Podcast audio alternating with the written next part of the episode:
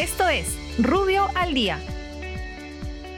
Buenos días, soy Raúl Campana, abogado del estudio Rubio Leguía Norman. Estas son las normas relevantes de hoy miércoles 10 de febrero del 2021.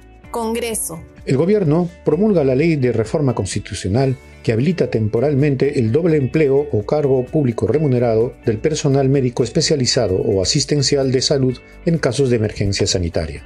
Por otra parte, promulga la ley que declara de necesidad de interés nacional la priorización de la salud mental a nivel de diagnóstico, prevención, tratamiento y rehabilitación. Ambiente. El Ministerio del Ambiente aprueba los lineamientos para la valoración económica de la diversidad forestal y fauna silvestre a fin de estimar la puesta en valor de los ecosistemas y servicios ecosistémicos, así como los costos de oportunidad que supone los efectos negativos sobre los mismos.